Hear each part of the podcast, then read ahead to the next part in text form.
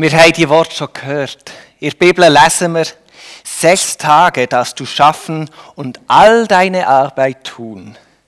Der siebte Tag ist ein Ruhetag, dem Herrn, deinem Gott geweiht. Und der weitere Vers, darum hat der Herr, dein Gott, geboten, den Sabbattag zu halten. Ich glaube, die Verse über den Sabbat, die haben wir schon ein paar Mal gehört oder gelesen. Es gibt aber noch ein lustiges Phänomen in diesem Sinne.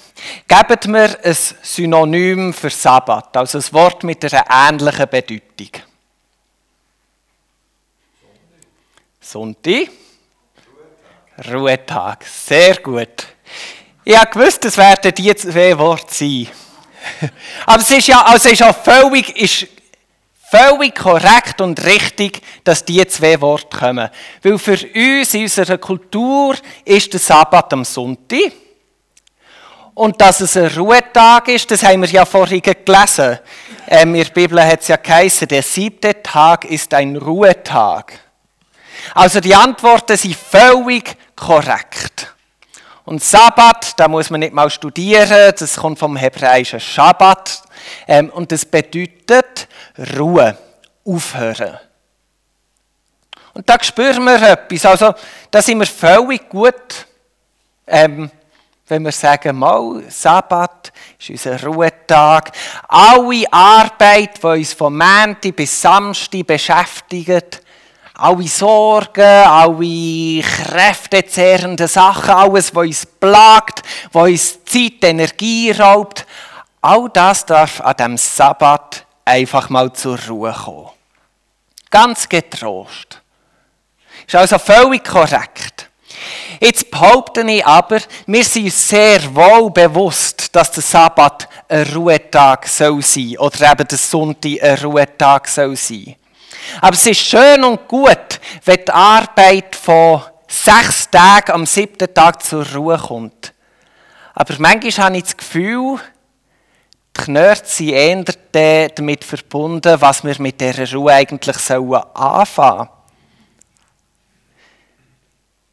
Sollen wir einfach, wie es hier auf der Viertel ist, dargestellt sein, herliegen, Hänge und Füße raus, uns massieren. Ist es mit dem Niederlegen vor Arbeit allein schon gemacht, um am Willen von Gott gegenüber dem Sabbat gerecht zu werden? Oder ein bisschen spitzer formuliert, ist er in dem Sinn happy, wenn wir also einfach den ganzen Sonntag auf dem Sofa rumplägern und eigentlich gar nichts machen? Weil dort haben wir ja sicherlich unsere Ruhe, oder? Je nach familiären Umständen, wie nicht drinnen stecken, müsste man vielleicht eher in den Keller runtergehen, würde dort noch ein bisschen mehr Ruhe finden als beim Sofa, wegen der Kinder, die sicher würden dazwischen platzen. Aber ist das schon das Anliegen vom Sabbat? Wenn alles wo uns während sechs Tage in der Woche beschäftigt, am siebten Tag darf ruhen, dann verschafft uns das doch einfach mal in erster Linie Zeit. Zeit, die wir zur Verfügung haben. Und jetzt eben alle, die ein bisschen Pfupf im Viertel haben, keine Angst. Ich glaube, man muss nicht einfach leblos da liegen, einen ganzen Tag und nach am Montag darf man sich dann wieder anfangen bewegen und irgendetwas machen. Ich glaube, aber um das geht es nicht am Sabbat. Ich glaube, Gott hat für einen Sabbat einen Plan. Er sagt, der Tag ist ihm geweiht. Er gehört ihm, der Tag sollen wir feiern. Also am Sabbat darf sehr wohl etwas passieren. Ohne dass wir wieder in Aktivismus müssen gehen. Um das geht es nicht aber am Sabbat darf etwas geschehen.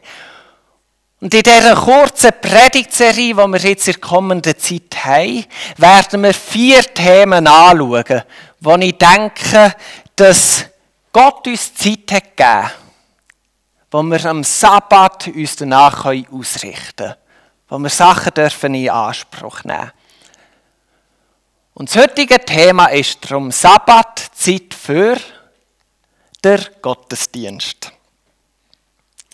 Ich werde mit euch kurz drei Zeitepochen anschauen, um mal kurz zu betrachten, was es für Menschen bedeutet hat, in Gottesdienst zu gehen am Sabbat. Die erste ist vor etwa 500 Jahren, die erste Epoche. Ein grosser Teil der Schweizer Bevölkerung ist dann pflichtbewusst in Gottesdienst gegangen. Es waren sehr viele Leute, die am Sonntagmorgen an dieser Messe teilgenommen haben. Das Problem war nur, dass sie einfach nur den Bahnhof verstanden haben. Weil Latinisch, das ist jetzt nicht allen einfach so geläufig. Und was ist gesagt wurde, hat man schlichtweg nicht verstanden. Aber aufgrund von vielleicht auch Druck, gesellschaftlicher Prägung, vielleicht auch gekoppelt mit ein Angst und Unterdrückung, sind die Leute Sonntag für Sonntag in diesen Gottesdienst spaziert.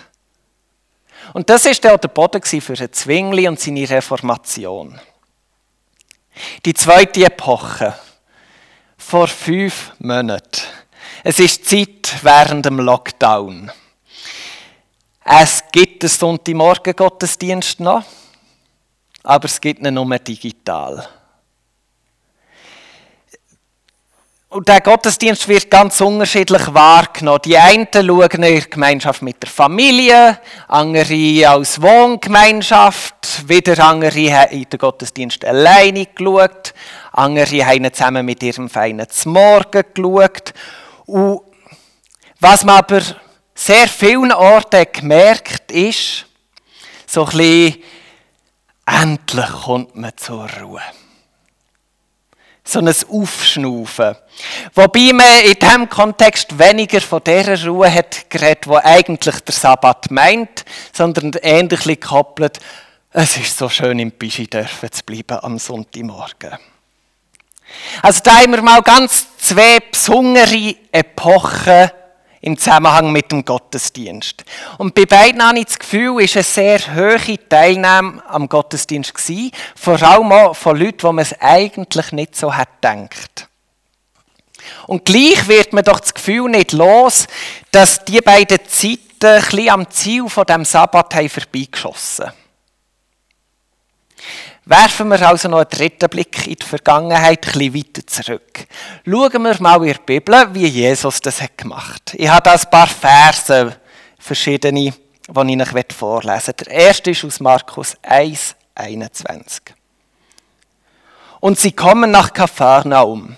Und sogleich ging er, Jesus, am Sabbat in die Synagoge und lehrte. Markus 6, 2. Und als es Sabbat geworden war, begann er in der Synagoge zu lehren. Und viele, die zuhörten, waren überwältigt und sagten, woher hat er das? Und was für eine Weisheit ist das, die ihm gegeben ist? Und solche Wunder geschehen durch seine Hände. Lukas 4, 16. Und er kam nach Nazareth, wo er aufgewachsen war, und ging, wie er es gewohnt war, am Sabbat in die Synagoge und stand auf, um vorzulesen. Und er haben noch Lukas 4, 31 und Lukas 6, 6, wo beide nochmal sehr ähnlich tönen vom Inhalt. Aber wir merken aus diesen Versen schon mal raus, für Jesus ist es ganz üblich gewesen, dass er während dem Sabbat die Synagoge aufsucht und dort gemeinschaftlich an der Lehre, an der Auslegung teilnimmt. Und da komme ich auch schon zu meinem ersten Punkt. Zum Thema Sabbatzeit für den Gottesdienst.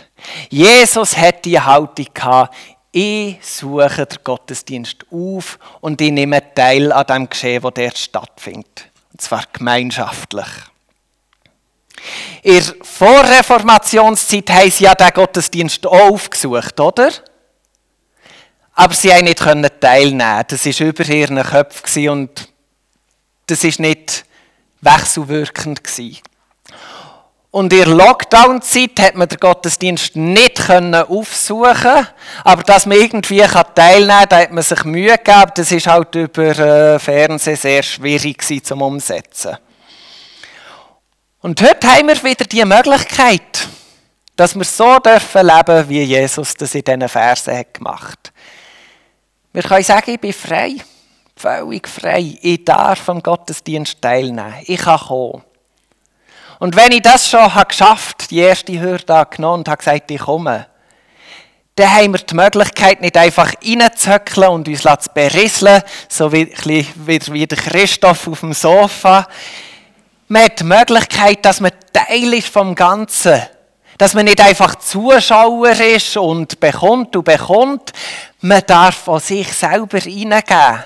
Darf aktiv sein, darf Teilnehmer sein. Man darf mitgestalten und mitprägen. Man darf Handelnde sein. Jetzt, warum sage ich euch den ersten Punkt? Es ist wichtig, die Haltung zu haben, Gottesdienst aufzusuchen und gemeinschaftlich an dem teilzunehmen. Ein Grund könnte ja mein Zeigefinger sein. He? Oder besser gesagt, mein Mannfinger. Hey, jetzt könnt ihr die Predigt so gestalten, dass ich sage, und ihr müsst noch mehr. Und ihr macht noch zu wenig und tut noch mehr. Tut, es ist so wichtig, macht noch mehr. Aber das ist nicht der Grund. Wirklich nicht. Der Grund ist mein Daumen. Mein Daumen. Ich werde an diesem Punkt einfach mal Bilanz ziehen und euch ein Kränzchen winden. Ich finde, ihr macht das so super gut. Ich habe mega, mega Freude. Also während der Lockdown-Zeit, ich habe wirklich eine Krise eine recht spürbare Krise. Ich habe mit, mit den Medien, die wir haben und mit dem Trend von lang, ich habe wirklich mit der Zeit einfach gedacht, hey, wenn das so weiterläuft, wir verfallen in ein individuelles und anonymes Konsumchristentum. Das Potenzial ist da, die Ausgangslage wäre perfekt. Aber dir hat mir gezeigt, dass es nicht so ist. Dir hat mir gezeigt, dass Gott in euch ist und dass er stärker und mächtiger ist als die Haltung, die dort ist zum Zug gekommen. Und da bin ich überwältigt. Ich habe es Meli letzten Sonntag während dem Abendmahl im Gottesdienst gesagt. Ich bin wirklich überwältigt von euch. Es ist so ein Geschenk, mit euch als Gemeindörfer unterwegs zu sein. Da passiert genau das. Das, was wir von Jesus in der Bibel haben gelesen wie er gekommen ist, wie er teilgenommen hat, sich hineingegeben, genau das darf ich hier mit und dank euch erleben. Und das ist so ein riesengroßes Geschenk. Ich meine, denken wir schon nochmal letzten Sonntag zurück, wo Andrea und Joshua haben predigt. Zeugnis 1. Zeugnis 2. Was passiert näher mit dem Gehörten, mit Wort Gottes, das wir haben gehört? Dann sind alle aktiv geworden, oder? Wir haben ein Zungengebet von jemandem, das ihnen gegeben wurde. Wir haben Auslegungen dazu gehabt. Wir haben Gedanken dazu gehabt. Wir haben eine Dankesgebetszeit aufgrund vom Gehörten. Wir haben Gott gelobt, zusammen mit der Musik, mit Leuten, die sich da reingeben, mit ihren Instrumenten und Stimmen. Genau das passiert doch, oder? Das ist Aufsuchen und Teilnehmen am Gottesdienst. So hat Jesus gelebt und so lebt ihr so. Und für mich ist es wirklich ein riesen, riesen Geschenk, dass ich einfach in diesem Geschehen darf drin sein. Darum, diesen Punkt sage ich einfach nur mit dem Daumen. Super! Es ist ein mega Geschenk, mit euch unterwegs zu sein. Ein weiterer Punkt, den ich weitergeben zu diesem Thema, ist die Heiligung vom Sabbat. Im 2. Mose 31, Vers 14 steht, und ihr sollt den Sabbat halten, denn er ist heilig für euch. Der Ganzvers lautet, wer ihn entweiht, muss getötet werden, denn jeder, der dann eine Arbeit tut, der soll getilgt werden aus seiner Sippe. Aber wir konzentrieren uns jetzt mal auf den ersten Teil von dem Vers. Auf die Heiligung vom Sabbat. Heilig ist ja manchmal ein schwer verständliches Wort, oder? Wo vielleicht schwammig ist, wo man unterschiedlich interpretiert. Aber was sicher ist, ist, heilig bedeutet Gott zugehörig. Das ist mal eine sehr simple, aber sehr treffende Übersetzung von dem Wort. Und jetzt heißt der Sabbat ist heilig und wir sollen ihn halten. Das bedeutet also, der Sabbat ist Gott zugehörig und wir sollen darauf achten, dass das so bleibt. Wir sollen unser Leben so gestalten, dass der Sabbat, der Sonntag, weiterhin Gott zugehörig ist. Und ich denke, kleine Scheiben dürfen wir uns aus der Vorreformationszeit abschneiden, denen ein Kompliment machen. Für sie selber hat ja wirklich wenig, behaupte ich mal, aus dem Gottesdienst rausgeschaut. Das war vielfach eher bedrückend. Gewesen. Und doch sind sie gekommen und gekommen und gekommen. Sie treu in dieser Teilnahme. Also wir merken, irgendwo der Gottesdienst scheint trotz allen Widerständen und Kämpfen und Spannungen eine zentrale Rolle zu spielen, damit wir den Sabbat Gott zugehörig dürfen machen. Und ich weiss, vom Gottesdienst am Sonntagmorgen kann man unterschiedliche Sachen halten. Die einen Teil lieber einen Sonntagabend-Gottesdienst, der ist nicht so stressig am Morgen. Andere arbeiten am Sonntag, haben irgendwelche Dienste, können nicht teilnehmen, nehmen Möglichkeiten unter der Woche wahr.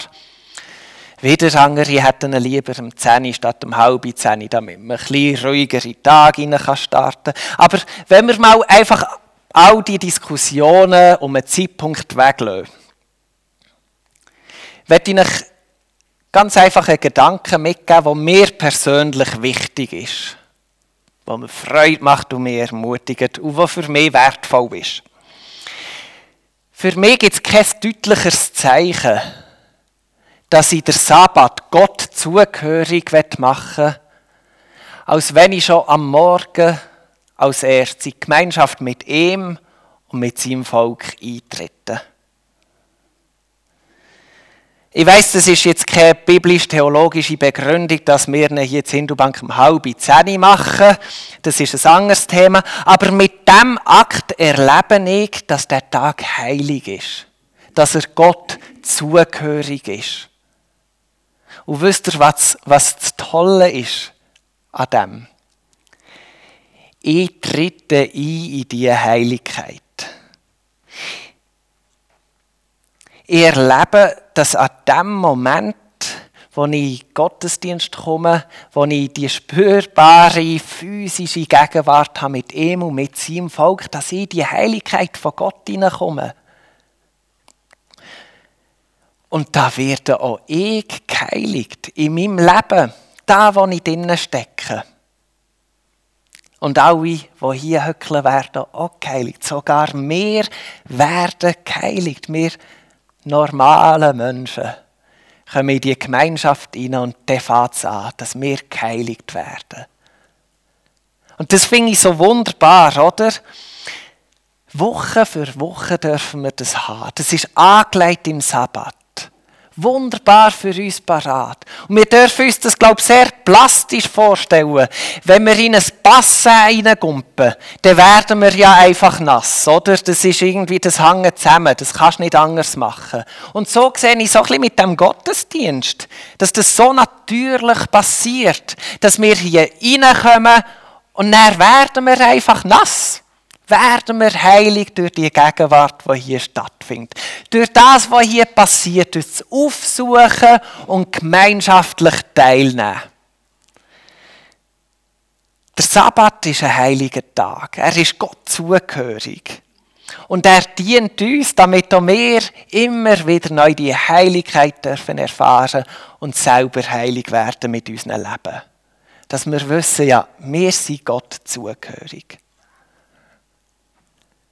Ich schließe ab. Gott hat uns mit dem Sabbat nicht einfach einen arbeitsfreien Tag geschenkt, wo wir dann leblos müssen umplägern. Das allein ist zum Glück nicht. Ein Teil vom wahren Inhalt vom Sabbat ist, dass wir in den Gottesdienst dürfen kommen. Wir dürfen ihn aussuchen und Gott lädt uns zur Mitgestaltung ein. Er bezieht uns in das Geschehen ein. Wir dürfen aktiv sein und teilhaben an dieser Heiligkeit, die hier passiert. Und wir dürfen das erleben und werden selber ganz erfüllt von dieser Heiligkeit. Da dürfen wir uns auf Gott ausrichten, seine Größe, sein Wesen sehen.